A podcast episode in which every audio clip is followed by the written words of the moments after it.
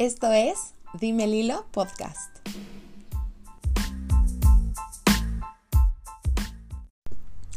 Hola, espero que estén excelente. Yo soy Lilo y les doy la bienvenida a un episodio más de este podcast. Estoy muy contenta de que estén aquí. El día de hoy es 27 de agosto del 2020 y me disculpo porque la semana pasada no hubo episodio. La verdad es que surgió un imprevisto el mero jueves, se me complicó grabarlo y después vino el fin de semana. Yo estuve festejando todo el fin de semana porque fue mi cumpleaños y eso pues ya me distrajo y como que no pude grabarlo em, en esos días. Entonces eh, aquí estamos, aquí seguimos. No sé, a los que me han seguido de un tiempo saben que la constancia es algo que me cuesta un poco de trabajo. Entonces este proyecto del podcast para mí es muy importante justo porque es esto, para mí es practicar la disciplina y la constancia. Yo tiendo a aburrirme muy rápido de las cosas y a querer siempre novedad y cosas nuevas y aprender. Entonces, para mí está siendo este reto como de, a ver, ¿de qué manera puedo ser constante con el podcast, pero también divertirme y hacerlo dinámico y hacer cosas nuevas y frescas? Entonces, este episodio es un poquito experimental. Realmente es como un poquito de todo eh, lo que les quiero contar. Se titula Cumplir 30, porque literal es lo que estoy viviendo ahorita y es lo que les quiero compartir. Y, es un poco como algo que escribí para mi blog y compartirles también de mi ritual, de lo que hago todos mis cumpleaños, que me parece súper, em, pues lindo, ¿no? Compartí un poco en mis historias de Instagram, en mi historia personal, en mi Instagram personal. Y como que mucha gente me escribió, ¿no? De que les había gustado mucho mi ritual, entonces se me hizo una buena idea compartirlo aquí en el podcast. Y pues eso, compartirles un poco de, cómo es para mí cumplir 30 y, y lo que escribí para mi blog. Entonces espero que les guste y venga.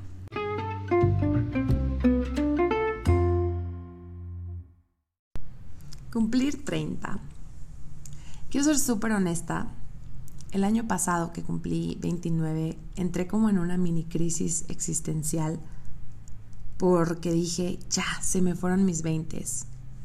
No sé en qué momento se acabaron mis 20 y el próximo año cumplo 30 y empiezo una década nueva.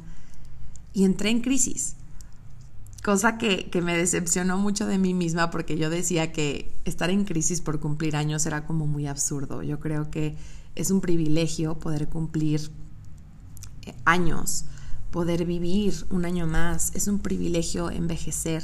Yo veo la vejez con muchísimo respeto y es una etapa que hasta me emociona vivir, ¿no?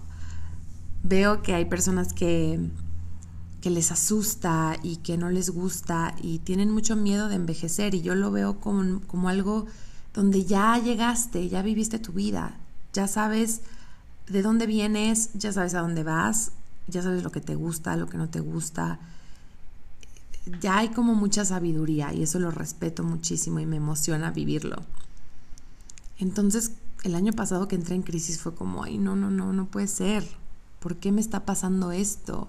¿Por qué tengo, por qué tengo esta sensación extraña de que no me gusta tener 29 y de que siento que ya se acabaron mis 20 y que me conflictó a cumplir 30 y empecé como a desmenuzar y a poner atención a qué me estaba pasando. Tengo muy presente un episodio de La Niñera de Nani que pasaban en Canal 5 y yo tenía nueve años cuando vi ese episodio y me acuerdo que dije, uy, me faltan 20 años para cumplir 29, porque a ver, les cuento un poquito de contexto. En el episodio, la hija más grande, que no me acuerdo cómo se llama, cumplía 17 años. Y la nana Fine es una escena mini aparte, pero a mí se me quedó como congelada, o sea, me acuerdo como si la hubiera visto ayer. Y de Nani decía, ay, felicidades, cumples 17 años, es una edad increíble, maravillosa y solo se cumple una vez. En cambio, 29 lo puedes cumplir muchas veces. Y ya, jaja, jiji, el chiste, no sé qué. Y yo me acuerdo que dije, ¡Ah! entonces a los 30 ya no es bueno cumplirlos es mejor quedarte instalada en los 29. Y me quedó como muy grabado eso y dije, bueno, faltan 20 años, es muchísimo tiempo y X me voy a relajar. Y es una escena que nunca olvidé. Entonces, cuando cumplí 29 fue como, no, o sea, ya estoy en la edad de la nana fine, que me debo de quedar en 29 por siempre. Yo decía, qué tontería, yo no pienso así, ¿qué me está pasando, no? También tengo eh, muy presente un capítulo de Friends donde Rachel cumple 30 y Joey está traumadísimo y Rachel igual. Y Rachel sobre todo por la parte de que no tenía una pareja, no estaba como cerca de casarse ni de tener hijos. Entonces como que empecé a desmenuzar un poquito más y, tuve que ser como muy honesta y dije, a ver, me está dando como miedo este rollo como del reloj biológico, ¿no? Porque se ve mucho en, en los medios que las mujeres sobre todo a los 30 es la crisis, sobre todo si estás, ¿no? Entre comillas, solterona y no ves para cuándo. Y es, es algo que es un cliché que se repite tanto, tanto, tanto en series y películas que, de alguna forma, pues yo lo veo y aunque yo no pienso así en, muchas cosas, en, o sea, no, no pienso que, que, envejecer es malo, no pienso que ser eh, mujer es igual a casarte y tener hijos a fuerza, no pienso esas cosas y sin embargo los medios, pues ahí está esa información en mi cabeza. Y me estaba dando cuenta y dije, ok, yo fui educada en una sociedad machista, fui educada por personas machistas, he hecho un esfuerzo enorme por deconstruirme, sobre todo los últimos años, pero aún así hay cosas que siguen estando en mi cabeza sin que yo me dé cuenta, ¿no? Y empecé a pensar y dije, a ver, yo me quiero casar, no, lo tengo clarísimo, que para mí el matrimonio no es algo que me llame la atención en lo absoluto. La vida en pareja es algo que también digo, uy, pues no sé, yo estoy muy feliz viviendo sola. La verdad es que soy una mujer em, inmensamente feliz en mi soltería, me encanta, me fascina, no eh, lo critico, creo que es muy valioso querer estar en pareja. Y estoy leyendo un libro maravilloso que se llama Las diosas en cada mujer de Jean Shinoda, creo que así se pronuncia. Mágico y maravilloso ese libro que habla justo de distintos arquetipos de las mujeres. Y uno de los arquetipos es el arquetipo de Era, que es la esposa y la pareja. Entonces, es válido, es válido que ese sea uno de tus arquetipos. Yo para nada tengo el arquetipo, o sea, lo tengo de manera muy, muy reducida.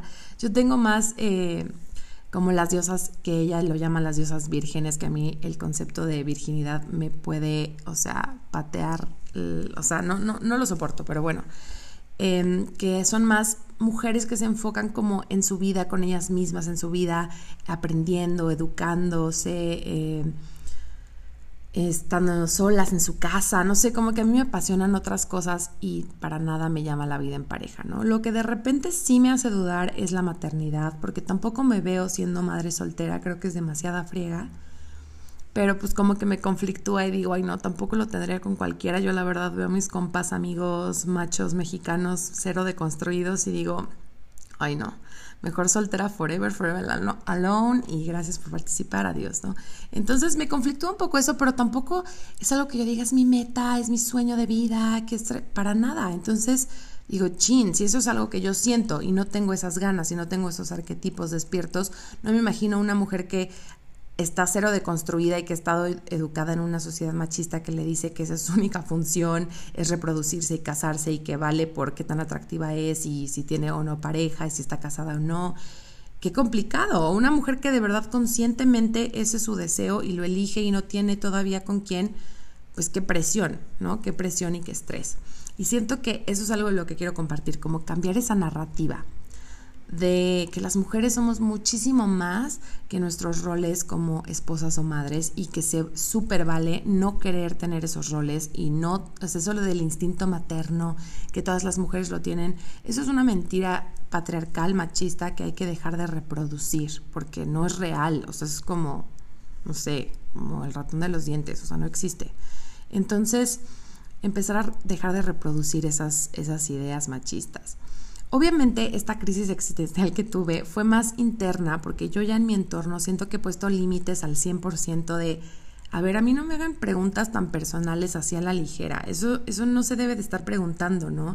Está como mucho este rollo de, ay, ¿y ya te vas a casar? ¿Y para cuándo los hijos? Y Preguntando cosas, decisiones que son trascendentales y muy importantes en la vida de una persona como, como si fueran enchiladas. Y yo creo que eso no está bien. Hay que ser muy respetuosos de, lo que preguntamos a la gente y con qué intención preguntamos las cosas, sobre todo, ¿no? Ahí por, por eh, lo comparto para las tías, para la gente metiche que luego pregunta cosas, pues hay que, hay que pensar bien desde dónde estamos preguntando y por qué y para qué. Y bueno, es una invitación a las personas que tienen 30 o las que están cerca de cumplirlos que resignifiquen esta edad, porque ahora que tengo 30 digo, ay, cosa, ¿cómo me conflictuó esta edad? Es increíble. Me siento más yo que nunca. Sigo estando súper joven, tengo toda la energía, el tiempo, eh, ya tengo más lana para hacer cosas que quiero, sé quién soy, sé a dónde voy, es, una edad maravillosa y, me da muchísimo coraje ahora que estoy llegando a, esta edad darme cuenta cómo se reproducen los medios como, ay no, si no tengo un esposo, hijos, me, qué, qué crisis, qué horror. Y no es cierto. Incluso las mujeres que tienen hijos y que están casadas tienen muchísimas más cosas en su vida que disfrutar a los 30, ¿no? Entonces como que hay que dejar de reproducir estas ideas tan retrogradas y machistas y, de verdad compartir la realidad que los 30 son mágicos y son maravillosos y son increíbles. Yo se los digo ya que llegué ya desde aquí, desde la montaña de los 30, les puedo decir a los que vienen para acá que es una edad maravillosa, es una edad muy bonita, sí te va a confrontar y te va a, a mostrar qué es lo que has hecho, qué es lo que no has hecho de tu vida pero es una edad maravillosa. Para nada se compren lo que ven en los medios, porque no vale la pena. Y al final recordar que aun si de verdad como mujer tu meta es casarte y tener hijos y no estás para nada en ese lugar todavía, hay tiempo. Todavía hay mucho tiempo. Y la vida te sorprende. Recordar que al final para tener una pareja y tener hijos, pues no solamente depende al 100% de ti, depende también de la otra persona, depende de la vida entonces confiar más, soltar más y, saber que la vida te acomoda de verdad siempre donde tienes que estar. Entonces yo estoy en este mood que digo, qué padre tener 30, qué tontería que me dio una crisis el año pasado. si se la puedo ahorrar a alguien mejor, porque de verdad no vale la pena, es una edad maravillosa, me siento feliz. Y aunque me encanta The Nanny y me encanta Friends, sí siento que ahí cometieron un error de, perpetuar esta idea machista de que tener 30 no está tan cool, porque ni al caso. Es una edad maravillosa.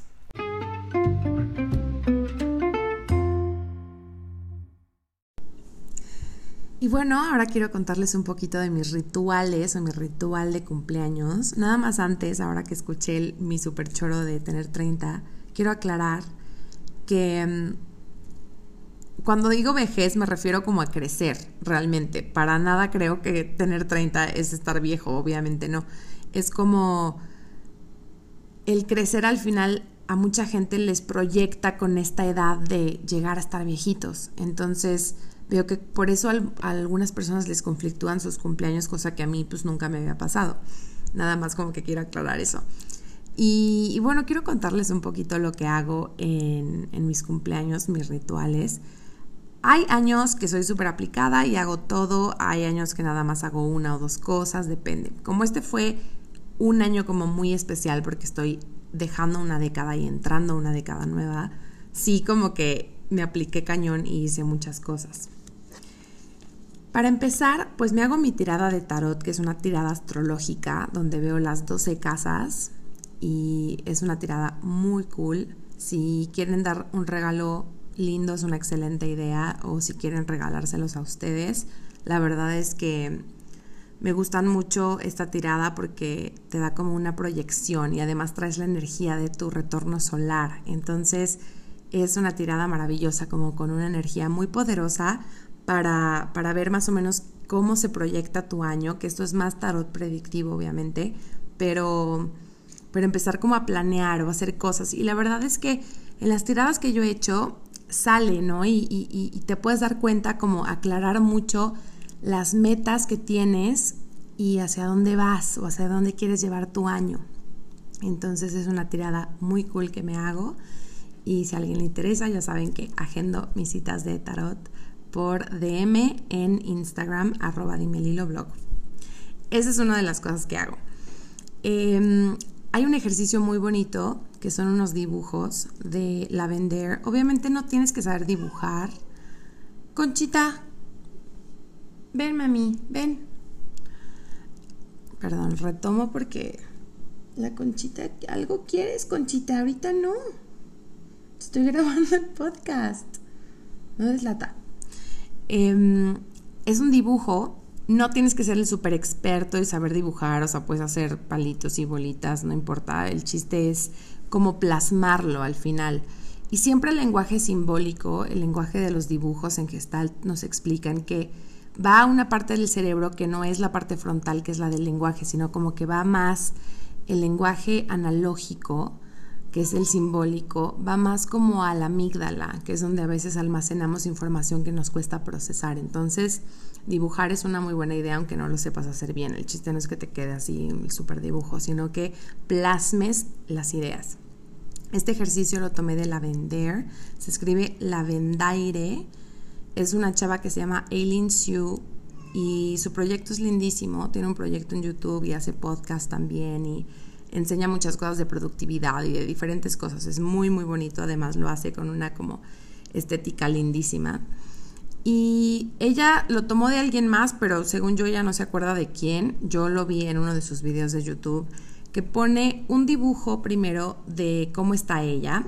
También se me hace una excelente idea para un ritual de Año Nuevo. Y pone cómo está ella, cómo están sus circunstancias, las cosas positivas, las cosas que no le gustan mucho, de cómo está su vida, ¿no?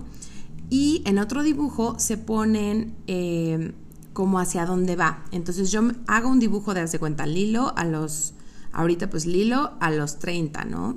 Y este año lo hice como de toda la década de mis 30. Entonces, Lilo a los 30, pues cómo fue, estoy dejando mis 20, vivo sola con mis gatitos, estoy soltera, quiero esto, esto me gusta, esto no me gusta, y todo, todo lo plasmas en ese dibujo. Y el siguiente dibujo pones como todo lo que quieres para este año o en mi caso para esta década. Entonces puse todo lo que quiero hacer en mis 30, mis sueños, mis metas, proyectos, planes, viajes, qué cosas quiero manifestar, eh, qué cosas quiero sanar, lo que se te ocurra. El chiste es que todo quede como súper plasmado y es un ejercicio muy bonito como para decir, ah, ok, estoy acá, estas son mis metas, hacia acá voy y te da como mucha estructura y como una guía de hacia dónde quieres encaminar tu energía el próximo año o en mi caso los próximos 10 años. Lo puedes hacer a corto plazo, lo puedes hacer a largo plazo, ustedes decidan qué es lo mejor. Lo siguiente que hago es una cápsula del tiempo que escribo todas mis circunstancias. Es como muy parecido al dibujo, pero eso lo hago nada más de forma escrita.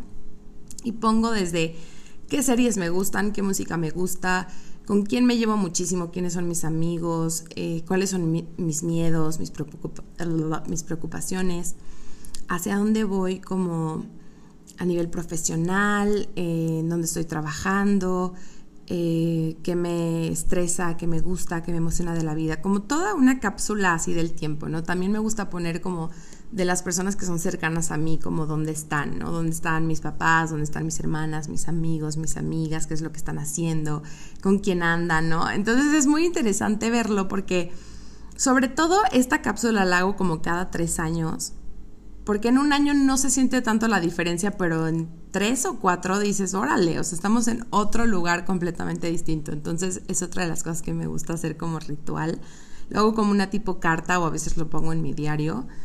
Y es súper interesante revisar eso, ¿no? Ver cómo cambias. O sea, hasta la música que escucho me doy cuenta y digo, wow, o sea, cómo hasta eso es un reflejo de quién era en un momento. Entonces es muy interesante. Otras de las cosas que hago es cartas al alivio del futuro, eso me gusta muchísimo. Nunca lo hago para un año porque la verdad es que en un año se va muy rápido y no hay tantos cambios. a partir de dos o tres años es cuando ya dices, órale, cuántas cosas han cambiado, ¿no? Entonces me hice una carta para la Lilo de 35 y una para la Lilo de 40, porque mm, yo tenía una carta que guardé desde los 21 años y entonces la leí, la verdad fue súper emotivo y súper, súper lindo leerla. Y pongo pues lo que se me ocurra, la verdad, desde palabras bonitas hasta lo que quiero hacer, lo que deseo, lo que me da miedo, como entenderme un poquito más dónde estaba parada y hacia dónde iba y darme cuenta cuántas cosas cambian, cuántos deseos cambian, cuántas cosas se transforman, cuántas sorpresas o, rumbos de vida que jamás me imaginé. Entonces, eso de las cartas es un ejercicio precioso. Tienen que tener obviamente un lugar como fijo donde guardarlas, que no les vaya a pasar nada, que no se vayan a mojar. Yo los pongo en una carpeta, todos estos ejercicios y cosas que hago de mis rituales, los pongo en una carpeta como de esas de papelería enormes y las guardo en, hojitas de plástico que pues, tengo la verdad desde hace como 15 años esa carpeta. Y ahí las guardo y no les pasa nada y me las llevo a todos lados y ahí cuando estoy medio melancólica pues las reviso y es como muy lindo ver esos ejercicios. ¿Qué más hago? Em, me gusta hacerme cartas también a la persona que estoy dejando atrás o el año que estoy dejando y también una carta como para la Lilo de 30 años. O sea, no es, no carta como al futuro, sino es como, por ejemplo, la carta del año que dejo atrás. Yo hice una carta a mis 20, que ahorita les voy a compartir, como en general, porque obviamente cierro 10 años. Y hago también una carta como para el año que estoy empezando. Entonces, para mí puse la Lilo de 30 años, ¿no? Una carta para esa Lilo que, que empiezo este, este camino, que empiezo este ciclo. Y otra de las cosas que hago que me gusta mucho es que contesto un cuestionario de Luis Hay, que también lo hago a veces en Año Nuevo, que me gusta mucho, y se los quiero compartir en otro segmento, porque ahorita tengo que ir a atender a mi gatita, que no sé si la escuchan, pero de verdad está histérica y algo quiere. Entonces, ahorita grabo eso.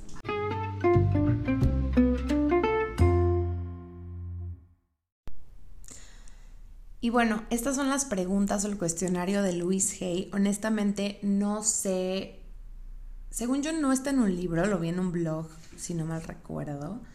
Pero no sé bien de dónde lo saqué. No estoy segura dónde. Solo sé que son de Luis Hay, porque llevo como 10 años haciendo estas preguntas, entonces para saber dónde las saqué, no sé.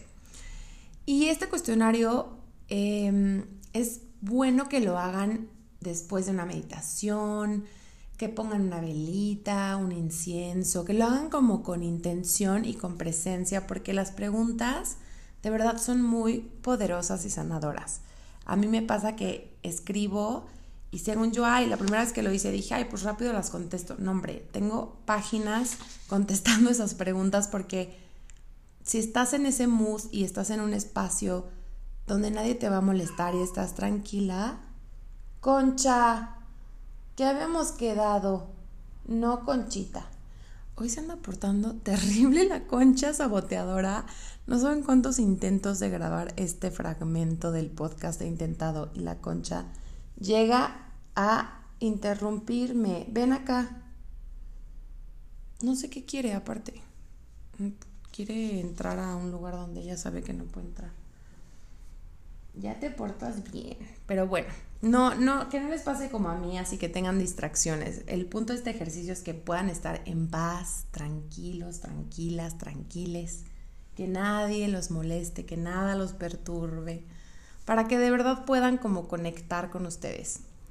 Y los recomiendo en momentos clave, ya sea en un año nuevo, en cumpleaños, cuando, no sé, terminan una etapa o empiezan una nueva como una mudanza, un trabajo nuevo, terminar una relación, empezar una relación, después de un viaje así como muy transformador, etc.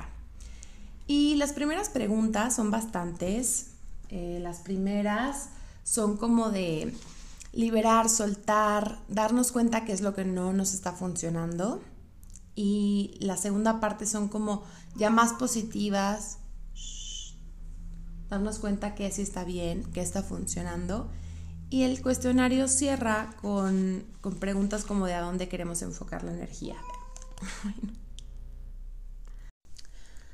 Y las preguntas son las siguientes. ¿Qué puedo liberar de mi vida? ¿Qué o quién ya no funciona para mí? ¿A qué me estoy aferrando que me detiene? ¿Qué pensamientos o creencias pertenecen a la vieja yo. ¿De qué formas me estoy mostrando desamor? ¿Qué estoy lista para dejar ir?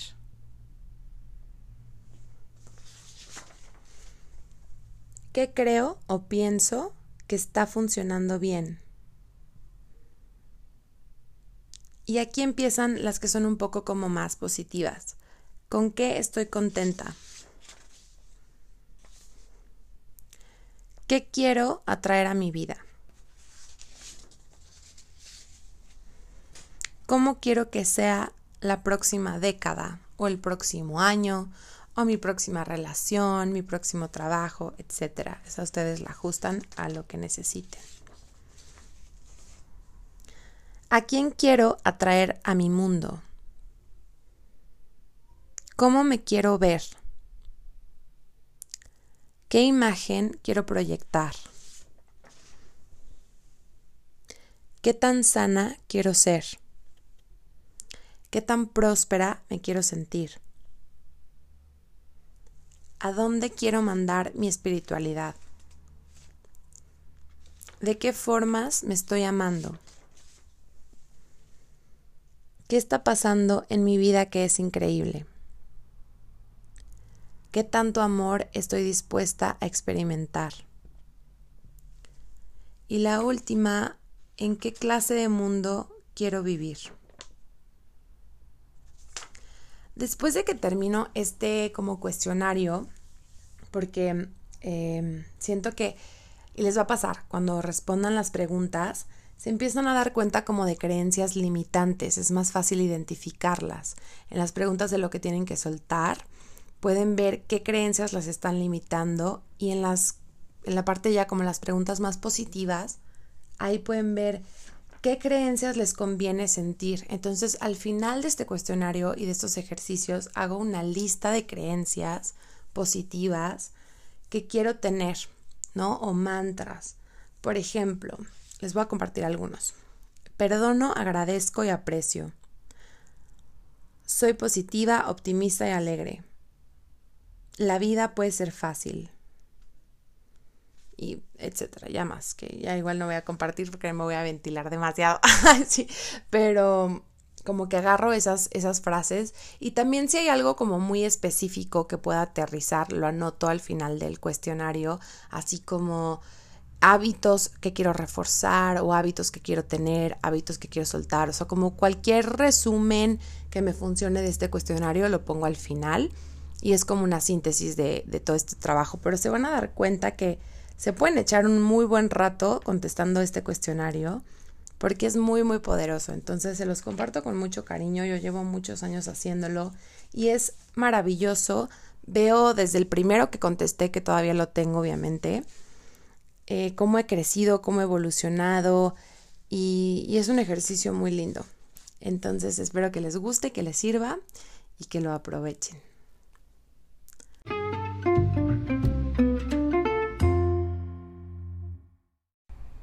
Esto que les voy a compartir ahorita es algo que escribí para mi blog.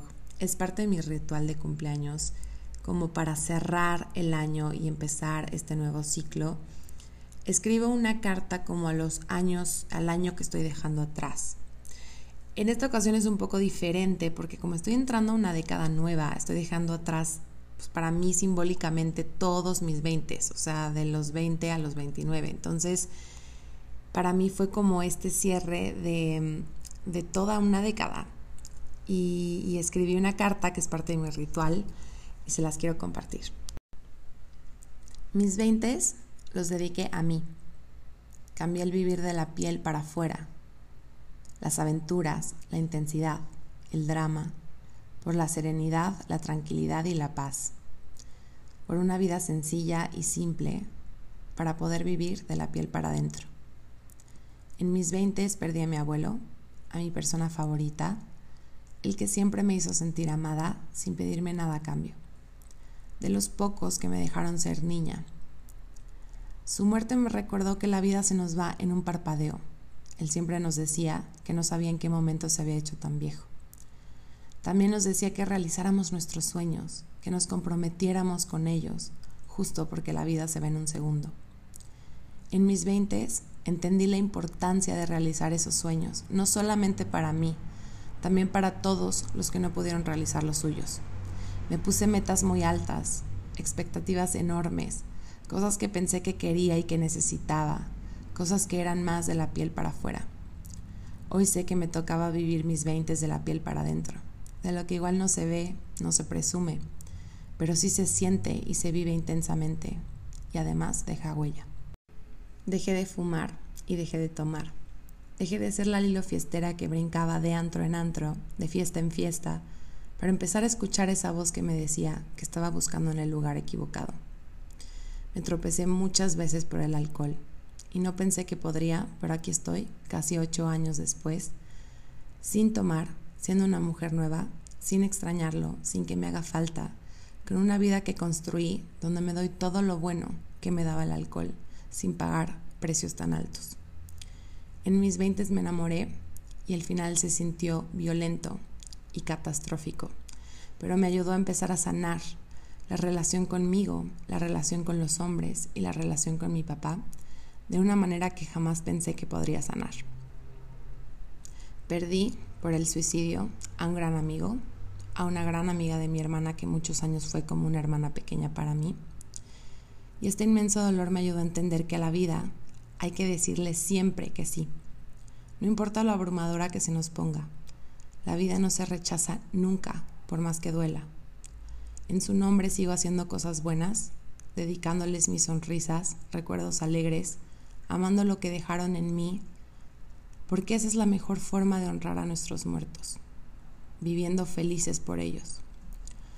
Poco a poco volví a conectar con mis pasiones olvidadas, las que cambié unos años por la fiesta, por los malos amigos y los malos amores. Volví a pintar, a escribir, a cantar, a dibujar, a tocar instrumentos, a aprender idiomas. Mucho de esto solamente para mí. Tuve que recordarme y tengo que recordarme muchas veces que aunque este mundo capitalista me dice que debo sacarle provecho a todo y convertirlo en un trabajo, en una profesión, en algo productivo, Recuerdo que se vale hacer cosas que amo, aunque nadie se entere, aunque nadie me pague, solo por el inmenso placer que me provoca hacerlo. Estaba buscándome en mis veintes, pero dudé y desconfié de mí muchas veces. No sabía dónde estaba parada, no sabía bien quién era, pero sin saberlo estaba empezando a encontrarme. Dediqué mis veintes a ir a cursos, a talleres, a retiros, pero no solo iba, también empecé a aplicar todo lo que aprendía, que a veces esa parte se nos olvida, porque si no aplicamos lo aprendido, de nada nos sirve saberlo. Descubrí la terapia, las constelaciones familiares y me enamoré de ellas. Me enamoré también del tarot, de la astrología y aquí estoy hoy dedicándome a eso. Tomé incontables horas de terapia para sanarme a mí, para honrar mi camino y mi historia y decirle que sí a lo terrible, a lo doloroso pero también a lo bueno y a lo maravilloso. Solo cuando le decimos que sí a lo que nos duele, le podemos decir que sí a lo que nos hace felices. La terapia me ayudó también a soltar a la gente que quiero, a mis amigos, a mis amigas, a mi familia, a mis parejas. Empecé a soltar esas ganas de cambiarlos, de sanarlos, de despertarlos. E irónicamente, cuando empecé a soltar, ellos empezaron a despertar. Algunos no, y los que pudieron, cada uno a su ritmo y a su tiempo. Sé que algunos tal vez nunca despierten, al menos no en esta vida, pero también sé que eso está bien. Entendí lo que quiero y lo que no quiero de una relación, lo que me llena y lo que me vacía, lo que estoy dispuesta a dar y lo que no. Descubrí que no es mi prioridad tener una pareja y que eso está bien, que tengo la fortuna de saber estar sola, a diferencia de mucha gente que lamentablemente se siente vacía y llena ese vacío de drogas, de relaciones superficiales, de ruido, de más vacío. Hoy no me da culpa saber estar conmigo, no me siento rara. Mis veintes me enseñaron que eso me da fuerza. Yo sé que si estoy con alguien es porque de verdad quiero estar y no porque tengo que llenar un hueco. Sé que eso asusta y le asusta a varios. Los que se sienten vacíos, los que se sienten incompletos. Y está bien, yo sé que no soy para todos, ni que todos son para mí. Hoy sé que soy una mujer completa, con o sin pareja, y que quiero una persona completa que se comparta desde ahí. Mis veintes fueron para soltar a la gente que no se da cuenta cuando hace mal, ni siquiera cuando se lo pones enfrente. Tuve que soltar a la gente que solo me quería cuando tenían algo que ganar. Solté esas relaciones que no eran relaciones, sino transacciones, negocios. Me alejé de personas que creía indispensables, gente querida que sentía que eran para siempre. Entendí que algunos están demasiado comprometidos con estar mal, que están casados con su dolor, con su victimismo, con la misma historia de miseria y escasez que se han contado desde siempre. Pero también entendí que no es mi chamba ni sacarlos de ahí ni juzgar su camino, que alguna misión tienen viviendo mal y en dolor, y lo mejor que puedo hacer por ellos es amarlos, aunque sea de lejos. Me da paz no extrañar, ni que me pese la gente que se fue, ni la gente que solté. Agradezco cada una de esas relaciones, porque me enseñaron lo mucho que merezco y quiero estar bien. Me recordaron que quiero brillar, que quiero amarme y amar, que me quiero divertir, pasármela bien, crecer, que quiero vivir en gratitud, que quiero ver lo bueno, apreciar lo que soy y lo que tengo, buscar y confiar que siempre hay más, que existe un camino fácil para todo y que se puede llegar. Agradezco que me recordaron la importancia de vivir y disfrutar, sobre todo de la piel para adentro. Mis veintes me ayudaron a entender que primero voy yo siempre, en cualquiera de mis relaciones, y que la relación más importante que tengo es la que tengo conmigo misma. Que amarme no solo es bueno y bello y posible, también es inevitable cuando eliges vivir de verdad, de corazón. Amo mi vida, amo la mujer que soy, me siento feliz, me siento libre, me emociona ver lo que me depara la vida en mis treintas. Sigo teniendo sueños y planes, deseos y metas que me emocionan, pero hoy confío en la vida y sé que me guía a cada paso. Confío en que la vida me pone siempre donde me toca estar. Queridos veintes, me enseñaron tanto. Aprendí tanto. Me convertí en mí. Hoy lo suelto con mucho agradecimiento, con aprecio y con amor. Gracias, gracias, gracias.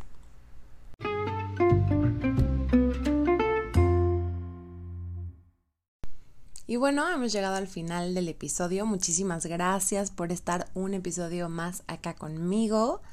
Espero que les haya gustado, que se queden con algo, que se lleven algo para para sus cumpleaños, para sus treintas, si es que ya están ahí o van para allá. Y, muchas gracias por estar un episodio más. Ya saben que estoy en mis redes como arroba blog, sobre todo en Instagram. Y la próxima semana por acá estaré con un episodio nuevo. Que tengan una excelente semana. Gracias por escucharme. Esto fue Dime el Hilo Podcast. Te espero el próximo jueves a las 7 pm.